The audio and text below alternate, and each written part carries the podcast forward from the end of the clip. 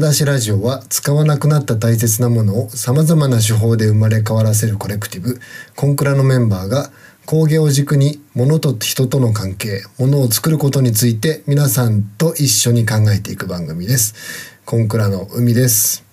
岩田です。志保です。そして、えー今回もお二人をお招きしております。先週からの引き続きのはいはいはい、あのソリューガマのワクラビソリューです。枠並まどかです。よろしくお願いします。はいよろしくお願いしますよろしくお願いしますよろしくお願いしますお願いします。ちょっと先週すごいじゅなんかいろいろもっと聞きたいなこれって思ってたけどお時間来ちゃったところですごい楽しみに皆さんいや僕そう聞いてて気に気になってたのが、うんあのお二人が、まあ、京都で今活動されてるってことは、えー、まどかさんが福岡の実家から京都に出てこられて今京都にお住まいってことですよね。そうです。そうです。でその小石原焼きのその飛びかんなの技術っていうのは、まあ、習得されてるということは、えっと、どのタイミングでそれって習得されてるんですか？その福岡まだ実家を出る前に子供の時からやってたの？いやいやいや子供の時はもう工房が遊び場で、そうまあやってたんですけどその時は全然その陶芸に向かうとかいう感じではなく、うん。飛びかんなは実は自己流というかあの道具を父に作ってもらって、うん。あの大学の時から陶芸好きで専攻してたんですよ。うん。で大学の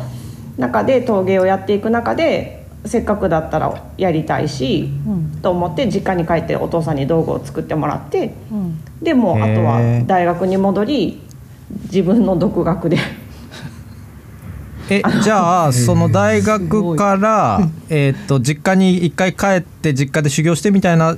期間もなないわけですかあなんかあだだからあの漠然とちっちゃい時から父と母が好きで将来お父さんたちと一緒に仕事ができたら楽しそうだな嬉しいなみたいなのが漠然とあったんですけど、別にうち女4人姉妹で誰かあの私三女なんですけど、うん。まあ誰か家継がないとみたいなは婿養子取ってとか話の時に、まあなんか私は陶芸が自分が好きで大学から専攻してたのもあって、まあ、三女だけど、まあ、やりやるんやったら私がやってもいいよみたいな話が出てきて、うん。でまあそうなった時に、まあ、一生九州から出ないとことになるなと思ったから。うん。一回遠くに出た方が実家の良さもよりよく見えるかもしれないと思って、大学の出た後京都の焼き物の専門学校に行ったんですよ、2う年間。ん。でそうすることで、まあ、陶芸の技術を磨きつつ実家を客観的に見る力もつくかなみたいなのもあって。で出てきたんですけどその焼き物の専門学校の同級生に夫がいて、うん。であのでやってしまったと。やってしまった。あの恋愛恋愛出会ってしまった。んですね出会出会ってしまって。であので実家じゃあどうすんねんっていうなりますよね。うん。話、そうです。で、まあ、あの実家はもともと長女があの、帰ってきてくれてて、で長女があの実家の近くの陶器屋さんの次男坊と恋愛結婚で婿養子を取って継いでくれたので、ん。今はだから義理の兄が15代目として、はい、あの潰れたりもせずちゃんとすごい。円満に。ご安心ください。いやーなんか収まるとこ収まるもんなんですねそうあの、うんなんか微妙なタイミングでうまいあのタイミングでですね。で出ることになり。うん。へなんかーそっかえちなみにその小石原焼きの、あのその産産地っていうのはそのけ結構その規規模感的にはこうたくさん窯元があるっていう感じですか？えっと、村的に小さい村なんですけど窯元でいうと3 4 0軒あって、おーすごい。いっぱいある、はい、でもう本当に陶芸とか林業とかの町で。うん3 4 0窯がある中で飛びカンナとかをやってる窯っていうのはどのぐらいあるんですか？いやもうほぼ全県、全全部の窯がまずできるのはできますね、でまあ何かしらに取り入れてたり、であの昔からのままのところもあれば、うん。やっぱ世代が変わって、同じ飛びガンナを使いつつ入れ方が変わったり釉薬がガラッと変わったりとか、まあなんかその変革をしながらやっているけど、まあオーソドックスな技法としてもどの窯元も、まあ、やれるしやってるしって感じの。なんかやっぱうん。ちょっとやってるとこまだ見たことないんですけど私は。なんか楽しそうだからタタタタってなんかうまく入ったら気持ちよさそうじゃないですか。だからなんかはや流行そうってもおかしくない綺麗に入るとすごく。く達成感がすごそうと思って。あのと飛びがんなってなんかあのその小石原焼きでなくても結構あのいろんな投稿が一一度はなんかこうチャレンジするような技法なんですか？そうですね。私京都の焼き物の専門学校に学びに来た時に、京都で一応授業の中で技法として学んだので、あそうなんですね。そうなんですよ、なので小石原とか御田しかやってないかっていうと、ん。あの全国でも別に有田とかそれこそ京都でもやってる方はいるかもしれないし、まあ、一技法として確立されてるので、うんうんうん。まどかさん子供の時から見てるから自分でうん。なんか独学したって言ってもやっぱりどういう姿勢とかどういうあの感じで作ってるかを見見てるからなんかできたのかなとか思ったりしたんですけど。そうですねまあそのおぼろげな記憶とあと数やるしかない技法なので、うんもうかん体で覚える的な感じなんですよね。なんであの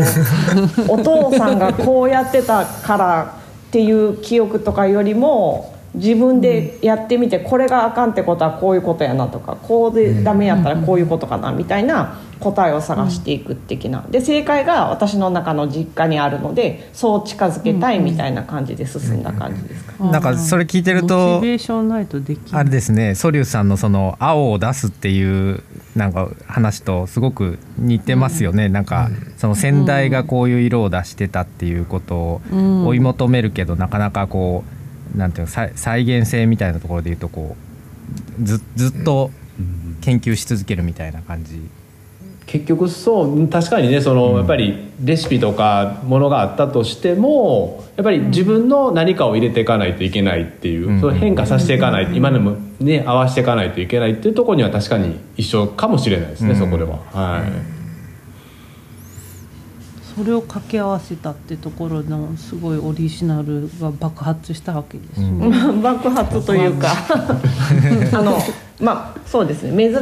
しかったですよねその違う産地の技術を融合してものを作るっていうのが、なんか旦那さんのとこに絵付け師の奥さんが来るとかいうのはよくあったりするんですけど。その全く違う産地同士の2人が結婚して仕事をすることがまあ稀だったし、まあ、私たちは当たり前すぎて何とも思ってなかったんですけど、周りに言われることで、ああ私たち珍しいんだみたいな。周りから教えてもらう、うん。いやもう爆発って言って爆まあ、なんなんなら別に陶芸陶芸の家同士で結婚したっていうむしろ同じぐらいに思ってたみたいなところも、そうですね、うんなんとなんも。とも。多分専門学校の同級生のままそうただ同級生で。るから同じねカリキュラムやったりとか。そのままでもお世継ぎおお世継ぎ問題はなんかなんか多少なり勃発はしなかったんですか？いやあの私も背負ってる部分もあったしそので出るっていうことがありなのかな？大丈夫かな？とか、うん。まあ、こう逆に彼に来てくれないかなみたいなことを言ったりとかもうんあったりとかしたけど、うなんね。まあ本当にお振り返れば絶妙なタイミングで姉のその話が出てきたり。でこの人が「いや俺は俺で京都で頑張りたい」っていう思いがあったり、うん。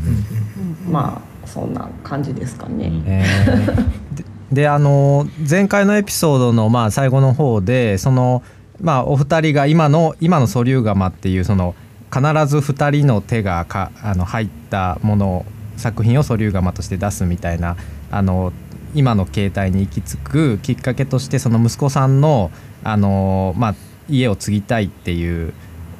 であのだから何のバイトしようみたいなところのあのお話があったっていうことでしたけどあの結構まああの蔵出しラジオあの長い時間でゆっくりお話もできるのでなんかすあの実際のなんかそういうシビアなところとかも伺いたいなとかちょっと思っててその実際にこの器を作って売って生計を立てていくっていうところのうーんとまあその時点ではその茶道具だけでは難しいっていう話もありましたけどそれをじゃあ生活のその食器とかに、えーまあ、ジャンルを広げた時に今今現在そのどういうふうにこうなんていうんですかねあのこうまあなんていうかマーケットを見出していってるかみたいなところとかもあの伺いたいなと思うんですけどどうでしょう？そうですね。やっぱ茶道具の世界だけで行こうと思うと出会える人口がやっぱり少ないし、うん。で価格が高いものなのでそのすごくよく売れるかっていうとそうでもなかったりするんですよ。でやっぱそこだけで勝負していくのがすごく難しいなっていうのをもう身をもって体験してる中、うん。なので私はバイトをして支えるっていうまあそれがもう当たり前で多分一生こういうことをしていくんだろうなと思ってたんですけど、なんかそうじゃなくって違う産地の技術を融合したソリューガマを立ち上げたことで、うん。まあ、食器展開とかができるようになって、うん。なんかうんうん。出会えるお客さんの幅がすごく広がったんですよ。うん。うん。っていうのがあってその政治ってちょっと高貴なもので普段使いからは敬遠されるイメージなものが民芸が掛け合わせることですごく普段使う上でなんか馴染みやすいとか使いやすいとかいうところからスタートして、まあ、セラミックジュエリーだったり、まあ、新しいチャレンジの場としてソリューガマを作ったのでうん。なんかすごく作風の幅が広がったというか。でまあ、まで周りの方にいろいろと、まあ、例えば紹介してもらったりとかうんうん。いろいろと広げてもらってでうちに、まあ、興味を持ってもらって、うん。まあ、ちょっと例えば雑誌に載せてもらったりとかちょっとずつそうやって人のご縁でソリュガマっていうのがちょっとずつ認識されるようにはなってきてるかなっていうのはあるんですよ。そっかそっか確かに私実はインスタグラムでもうフォローしててありがとうございます。そうなんですよ。あのそれで岩田さんから話聞いた時に名前俺聞き覚えあるぞと思って見たら あの私竹とあスパイラルあの。のはい。のやつ見てすごいなこれ本当の本物見てみたいって前からあやっぱ思ってたんですよね。で実際にあの、まあ、私東京なんですけど京都にあのお仕事で行った時にお店見に行った時になんかまたすすごいそのお店もすごい現代っぽい現代っぽいっていうかなんて言ったらいいんだろうな。なんか自由な雰囲気が 漂ってたんですよね。うん、思ってたなんかその窯元のお店でこういうスタイルでずっとやってますっていうなんかちょっと重い雰囲気じゃなくてなんかオープンな感じで実際に見た時に、まあ、もちろんあのずっとインスタで見てた本物だって言って興奮して見てたんですけど、他のものもすごくこうあのななんて言うんだろうな。なんかウェルカムな感じだったんですですね。作られてる場所も見えるし、うんうんうん。あの売っている場所もなんか全部同じスペースにあって、でついついちょっとお話ししてしまったみたいな。うん。なんか京都って結構その工房は工房で売ってるところは売ってるところでもう完全に分けてるところが多いんですけど、うん。まあ、私たちの強みっていうのが何かっていうところで、まあ、そのものづくりの背景までちゃんと伝えれるようにしたいなっていうのがあったので、うん。で4年5年前にここを改装してあの外からすごく見える工房にして。うんで入りやすくして、で作ってる私たちも常にお客様と接客できるスタイルに変えていったので、うん。なんかその今の人たちってそのこれを作ってるもののが素敵なのはもちろんだけど誰がどんな風に作ってるみたいなところに興味を持たれる方が多いので、うん。なんかそういう部分でねうん。あの直接そうやってでここに来ていただいたらそういう、まあ、ストーリーじゃないですけど、うん。僕らがこういうね感じで作ってる思いで作ってるってことがちょっとでも伝わるかなっていう場があるっていうのは、まあた、ありがたいかなっていうのはありますん。で。あのちょっと前にこの3人で話したエピソードで、あのカウンターに座って作ってるあの場面を見ながら食べるチャーハンがうまいみたいな話をしたんですけど そういう感じですよね。そうそうですね確かになんか僕らがね喋ってる間も結構海外のお客さんとかフラッと来てそうそう,、うんそうそういうままだね観光戻ってきてるとはいえ海外の方そこまで昔ほど戻ってきてないけど結構海外の人が見に来てたよね。そうですね。うん。海外のお客様もともとうちなんか知らんけどすごく多くて。うん。なんかまあ場所とから観光地っていうのもあるんですけど、うん。なんかそのシンプルさがそのなんか中国の人とにはあまり受けないんですけど、まあ、ヨーロッパだったりアメリカとかオーストラリアの方たちに好評のようでそういう方たちがフラッと入ってきて買ってくれるとかうん。すごく多かったです。なんだろう。なんか確かに身近な雰囲気あ私ヨーロッパに12年住んでたんですけど形なのかな。なんかあとふなんかこう色合いがなんかこう完全に和和食じゃないと合わないとか言うんではなくて、うん洋食でも使いやすそうな大きさや深さだったりとかなんかそういうのもあってこうああの手に届く感じ自分の生活に取り込みやすいなって思うのかなって思いますね。あのソリューガマ立ち上げて7年とかなんですけどでそのはい。立ち上げた時から海外販路開拓もすごく積極的にもともとこの海外の人がすごく来てくれる理由が私たちは分からないままやってたので、うん。その理由を知りたくて一番最初に、うん。あのフランスのパリである展示会に参加したんですよ。でその時になんか私たちのその違う産地の2人が結婚してこういうものづくりをしてるっていうストーリーも込みですごく受け入れられやすいっていう、そういうのも分かってでうん海外のお客様に向けてもなんか販路となるようにその器の形だったりアイテムを和でも洋でもいけるようにそこからちょっといろいろ作り変えていったのもあって。うん。うんうんうん。実際私あのそのお伺いした時あのもう買うぞって意気込んで入ってた迷迷っちゃったんですけどやっぱり飛び交んの入ってるやつ欲しいと思って。であのこあれなんボボールっていうんですかね。このこの、えっと、ビデオがオフにあのなっている。すり鉢型の鉢ですよね。あ。そうですり鉢の、うんそうですね。これなんですけどこれうんにしたんですけどこれはやっぱど今もう大活躍って ありがとうございます。それ綺麗ですね。もうこれ岩田さんこれいいでですすね これ1個しか買わなかったのなんかいなんで1個しか買わなかったんだろうって取り合いになっちゃうんですよ家の中で。だからなんか3個ぐらいあったら家族で喧嘩しないのになと思って。こうやっぱりさあのあんまりありそうでないサイズと大きさなんですよねしかも。そうですね。あとすり鉢型なのでお料理が盛り映えするっていうのもあって、あのそうそうザ和食器っていう深めの鉢ではない、うん。ちょっと綺麗に見せれるアイテムでもあるので、ちょこっと持ってもなんか映えるみたいな感じそうですよね。量少なくてもね。ううん。ん、でしかもこうなんか写真の時知らなかったんですけどこの両方の面に飛びカンナが入っているっていうのが、器を下からこう、まあ、見見たり横から見ても、上から見ても両方パターン入ってるっていうのはすごいまた洗ってても洗ってる時もなんか嬉しい。裏側見てもいいですね。そう裏も見て洗って、うんそうなんですよ。なんでこれなんか人気アイテムだったらどうしようと思って、あの。いやに人気アイテムなので定番アイテムになってるからいつ着ても大概。まあ。おでん23個入れてもちょうどいいんですよね。あの汁もんもこぼれなくてちょうど結構注げたり、そうあとスープポタージュとかもすごいうんうんうん綺麗ですよね。いいですね。そう。だだからあのお二人がコラボレーションしている融合っていうその2つのまあ文化もそうだけどやっぱり食べ物でもその和洋中合いそうだっていうところもやっぱり何かそのこう許容というかオープンにこうなんかいろんなものを組み合わせようっていうようなのがなんかやっぱ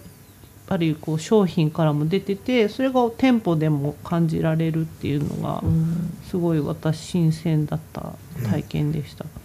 なんか政治バージョンと白磁バージョンでずっと悩んでましたね。迷ったんだよね結局。そうですねなんか東京の人白がすごい人気でなんか白磁とビガンナは関東の方とヨーロッパの人がすごく好きです。うんへそうなんですよねまあうん。い色違いで買っとけって話なんですけどね。その。なんかまず知らなくてうちに来たらうちのストーリーを聞くとまず政治とビガンナから買いたいっていう感じにまずまあ、そうですね。あの今日のえーあの1エピソード目から聞いてるるとねまずは政治家いたいなってなりますよね。目指してる青はどういう感じでしょうっていう。そうファーストコレクションはみたいな。でもなんか結構その僕なんていうんですかねその普段家で使う食器とかってあのなんか一時期までなんかいいろいろ買ったりとかをしてたんですけどあのフィンランドのあのアラビアのえアラビアってフィンランドかな？あのアラビアアラビアっていうメーカーのはい。あの割割とこうなんていうんですかねそれこそすり鉢状のシンプルな食器をい1個買ってからなんかもうこれあればいいやっていう感じでなんかそそこからその新しい食器を買うのをがピタッと止まってあのみたいなことがあのこあの反山さんの話して別のあの食器の話で恐縮ですけど だからそのなんやろ食器ってだから結構もうこれがうちのな我が家のその食生活にマッチするっていうのが見つかるとなんか新しいの買う必要がなくなったりとかってあるなとかって個人的な感触として思ってたんですけどあのなんかすごいあの先ほどのあのソリさんのお話であそういうことかと思ったのがあのなんでしょうその茶道具だけやってるとそこでまあ出会えるその出会いっていうのがある程度限られる中で食器をやることで出会う人が増えて増えたから、うん。あのそこからつながって海外の方とか雑誌とかまあその何か戦略的にここのマーケットに行こうみたいなことじゃなくて単純にこうなんか出会う人が増えることでそれに気づく人が増えていったみたいな話があのすごく面白いなと思ってあのーなんかほらそんなにいっぱい買うもんじゃないですじゃないですか食器とかって。その個個人、うん。あの一個人から見ると。あのだからそのなんですかねその買い求められる方ってあの例えば個人以外の方とかもいろいろあのお店とかホテルとかそういうところとかもこう買われる方多いですか？そうですね。結構そういうストーリーを重要視してくださってるところは、うん。ホテルさんだったりレストランだったりは、うん。あのうちを見つけてくださって面白いと思って、うん。あの選んでいただける方は多いですね。うん。なんか個人でそのお店に来られる方とかも食器を買いに来ようみたいな感じじゃなくて割となんかフラッと入ってみたいな感じなんですかね。そまあ、いろいろですねもうここに来たかったからって言って遠くから来てくださる方もいるし、うん。その改装したことで入りやすい雰囲気になったので、なんかふ歩いててとかバス乗ってて気になって降りてきましたとか、なんかいつか来ようと思ってたんですよずっと気になっててとか、うん。なんかまあいろんなアプローチの仕方で来てくださる方がいて。うん。なんかでうちを見つけてもらって気になってたからこのタイミングで地方から来られたりとか、本当になんかありがたいそういうふうなねことがあると、でそこで出会ってなんか今日でもちょっとなんかお友達の人に紹介されあ違うて違う。か神奈川の人やったんですけど、うん。なんか職場の先輩がうちのを使っててそれがめっちゃいいなと思っててでちゃんとかあの釜あるし行ってみたらって言って今回京都に来たんでぜひ来たかったんですって言ってその職場の後輩の女の子がうちに来てくださってあそんなつながりあるんやと思って、へえうんいいっすね。うん、それも使ってるから登場回数がねあるってことでこうどっかにしまって特別なお茶の時とかしか出てこないとそれがいつ選択されるのかっていうチャンスも少ないし、うん。やっぱ食卓に使えるものっていうふうにしたっていうのは、うんあと会社でいろんな人が、まあ、いろんなカップ使ってるんでしょうけどまあなんかそのやっぱ話題に上がったんでしょうねその方は。なんかそういうコミュニケーションツールにもなってるってことなんでしょうね。そうですね、気になっためみたいっちゃいいんじゃでないですかみたいな。うんうん。いやあとプレゼントされた人がもらってこれめっちゃ可愛いってまた次の人にプレゼントで選んでくれるとか。なるほどはいはいそんなんも嬉しかったりこれはありそこれうですね。プレゼントでもらったら嬉しいよね。嬉しいよね。うんあとあのに僕この間これ箸置きを あの土偶の箸置き、あつがいシリーズですねこうん、もうお尻がお尻がいい感じなんで。可愛いですよね たまらなく。こういうのもねプレゼントしたくなりなりますよね。そうですね。縄文もそれこそ3 2年前ぐらいから素粒釜のシリーズで、まあ、器部門がもちろんあって、うん。でそれと別にセラミックジュエリーと今縄文っていう3つの柱があるんですけど、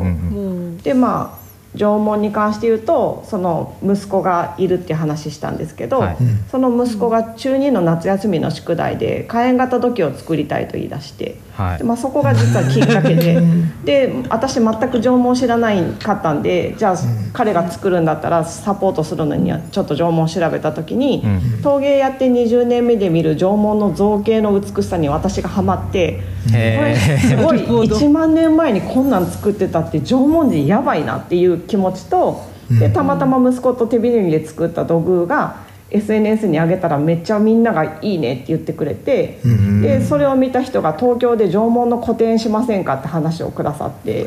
でそんな感じであれよあれよともう1年の間にアイテムがブワーって広がってもう素粒釜の縄文っていうアイテムが確立されたみたいな流れがあって。おお。ととし3つぐらいね展覧会させてもらってその時机の上も縄文ばっかしなんですよ。だいぶカオスになってて そこからみたいなここ何屋さんみたいになるとぐらいの感じだったんで。結構その縄文シリーズをこう展開していく中で縄文のことをかなり勉強し直すし直すというかされたりとかそうですね。勉強するというかその自分がその造形の美しさにはまったのもあって、はい。すごく興味が湧いてもう休みを取ってはもう長野山梨青森秋田とか岩手とかその縄文の産地に足を運んで本物を見て、はいまた受けたインスピレーションから次のものを作ってみたいな感じで、はい、やらせてもらってました。めっちゃ素敵です本当に。このえそのなんかこう陶芸をやってきた目から見る縄文の美しさってなんかもうもう少し具体的にこう言うとどどういうことなんですか？あのね人の想像力でこの造形が1万年前に人が作れたっていうそのまあその使うものなのか祈りの道具なのか何のためになのか、もう本当に謎なんですけど、うんうんうん。その本当に美しいフォルムというか造形というかこれが確立してしかも例えば京都だけにあるんじゃなくて各新潟には新潟のなんていうんですかねデザインがあり青森には青森のデザインがありでそのどんどん融合していって形が変わっていくところとかいやすごいな、みたいな。へなんかうまく言えないんですけど もうリスペクトです、あの時代が確立されててマックスに陶芸の技術が。で、うん。もうそこから落ちてってるんじゃないかって思うぐらい 本当にすごいなと思います。でも環境的にはやっぱり縄文時代ってすごい大変だったと思うんですよね。今みたいに便利な時代ではないんで,、はい。で土の質とかも全然わからないと思いますし、はい。温度もわからないと思うんですよ、うんはい。はい。その中で物が残って、うん。その中でしかも造形の美術的なところも含めてうん。残ってるっていうのはあの、まあ、陶芸家としてもすごいなとは思います。うんうんえうん確かに火だってそんな炊くの大変。だってこすってなんか火つけて大きくしてって言って今みたいにこうなんか熱の高さをあやるのにゴーゴー炊くぞとかどん温ぐらい温度を上げるだけでも大変だったと思うんですよ。ね、釜もないんでね野焼きっていうやり方でそれをやってたっていう、最低でもやっぱ500600ぐらいまでは上げないと塊はしないと思うんで、はあはあはあはあできるだけ高い方がいいわけなんですけど、ただそれをするのでも多分大変だったと思うんで。いやマジ縄文人すごいと思う。へなんかまあ文化と文化の掛け合わせもそうだけど、今だとなんか時間軸というか歴史ですよね。今のモダンな形と縄文のなんか融合みたいなのもされてるから、なんか面白いなと思って、うんうん。釉薬をかけることでねまた皆さんが想像してる土肌の縄文のイメージとは全く違うフォルムに生まれ変わって素粒釜のオリジナルな雰囲気になるので、え、うんなんかろろくろとかってつ使ってるもんなんですか？縄文人とかって。いやその時にはねなかったので葉っぱの上とか竹とか、あの草で編んだものの上にのして手で回しながら作るとか。なのであの器の底にその下に引いてる葉っぱの模様が残ってたり。ああそれでわかるんだ、はい。なるほど、うーん。そうなんや、それ初めて聞いた。まどかさん縄文研究者。いや全然知らいない。その縄文界隈をちゃんと知ってる人からすると全然知らないんですけど自分が好きなことしか知らないんで、うーん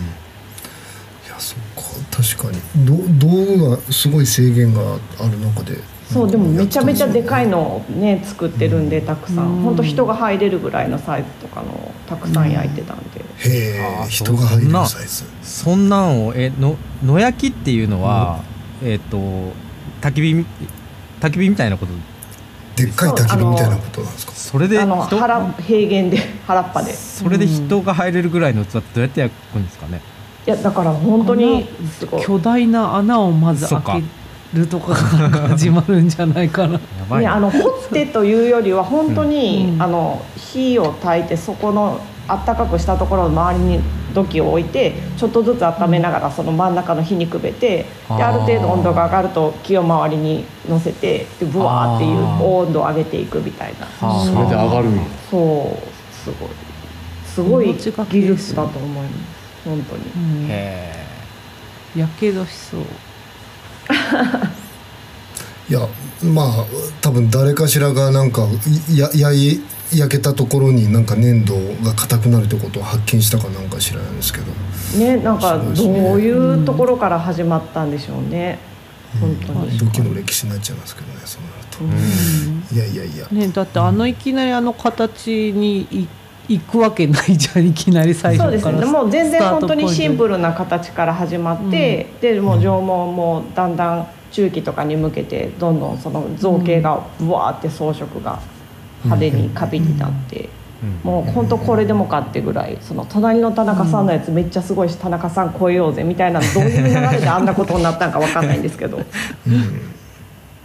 でその縄文縄文のシシリーズっていうのをそのえっ、と素素粒釜としての器と器のシリーズとは別のなんかジャンルとしてやってるみたいな感じですか今は。そうです。素粒釜っていう中に器部門うん縄文部門、うん。セラミックジュエリー部門みたいなのがあって、うん。まあ、あの器に縄文を取り入れたものだったり、うん。オブジェとしてのものだったり、うん。まあ、いろんなアイテムがあるんですけど、うんだから縄文をテーマにいろんなものづくりをされてる方って結構全国にいらっしゃるんですけど、はい。その陶芸やってる私たちがそっちに本気で舵を切るみたいなのがちょっと珍しくて。うん。あなのでまた使いやすさとか、うん。そういうところまできっちり考えながらせっかくやるなら作りたいなみたいなのもあって、うんうんうんへーちなみに、えっとセラミックジュエリーっていうのはどうなんかど,、どんな？はですね4年5年ぐらい前にそのまず茶道具から始まり器のを広げ出して、うん。でやっぱり器としてもそんなに安くはうちなくってまあでもお茶碗で5,000円とかなんですけど、うんうん。でなんか若い女性の方たちにもなんかファンになってもらうにはどうしたらいいかなみたいなところがあって、うんでそういう人たちに届ける一つのツールとしてアクセサリーを作ろうって思ったんですよ。うんであの1年かけてその商品開発のゼミとかにも参加しながらじゃあうちで作るアクセサリーがどういうものができるかっていった時にその鳩のブローチとかキノコのブローチとかそういうんじゃなくてうちのストーリーがちゃんと伝えれるものを作りたいなっていうのがあって、うん。でうん。その飛びカンナだったりとかそのうん。アクセサリーにも語れるストーリーが持てるもので、うん。かつうん。アクセサリー屋さんではないのでその器を作る工程で必ずできるものにしたいみたいなのがあってうん。で器を作る過程でできてくるアクセサリーというところから器のファンがアクセサリーを買ってくれたり、うん。全く知らないお店でアパレルのところでうちのセラミックジュエリーを見てソリューガマを知って器のファンになってくれたりみたいな感じでなんか間口を広げる一つのツールにできたらなみたいな始まりで。うーん。なるほど。まあ確かにその、ね、食器とかって自分の家に来てもらうか職場に持っていくかっていうので出会いがやっぱあるけどアクセサリーだったらつけててなんかそれどこのっていうやっぱ話題がまたしやすいですもんね。そうですね。うんうん。でなんかその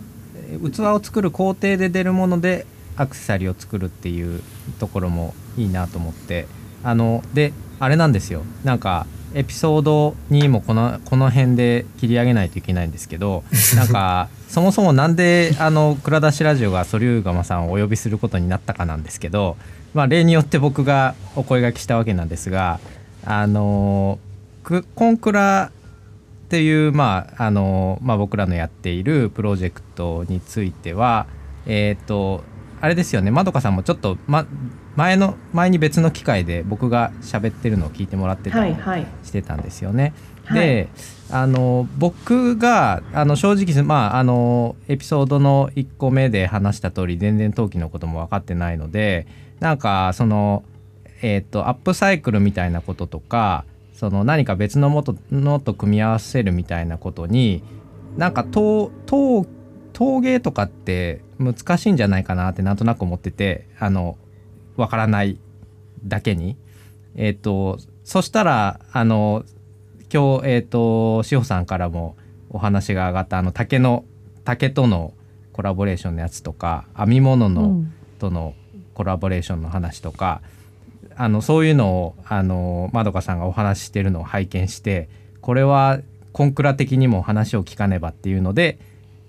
今日お呼びしたという流れがあったんですが、えー、とちょっとあのこのエピソードお時間来てしまったので その辺の一番ちょっとコンクラ味のある話を、えー、と次のエピソードで、えー、ともう少しお聞きしていきたいっていうのと,、えー、と前のエピソードであの2月にオーストラリアに行ってるっていう話を 聞きたいって言ってたのにまた聞けなかったのでそれもそれも次のエピソードで聞き聞かせてください。はい。はい。はい、えーというわけで、えー、と蔵出しラジオは毎週火曜に配信してますのでまた、えー来週もお二人をお招きしますのでお聞きください。はい、コンクラコレクティブもよろしくお願いします。詳細は、えー概要欄から、えーご覧ください。はい、えーご感想質問、えー、と我々にへの意見など、えーハッシュタグ CONCRA もしくはフォームでお受けしております、よろしくお願いしますそうそうあとあの概要欄にあのソリューガマさんのサイトの URL も貼っておきますのでお話をお聞きしながらとかあの聞いた後にえっ、と見てもらってえっ、とサイトからあの購入することもできあるんですよね。はい。できます。あります。なのであのーまあどうどうせならねあのその清水の工房に、あの行ってあの買われるのがいいんじゃないかなと思いますがあのウェブでも買えるということで、はい、えーぜひ。はい、えーではまた来週もよろしくお願いします。よろしくお願いします。ありがとうございます。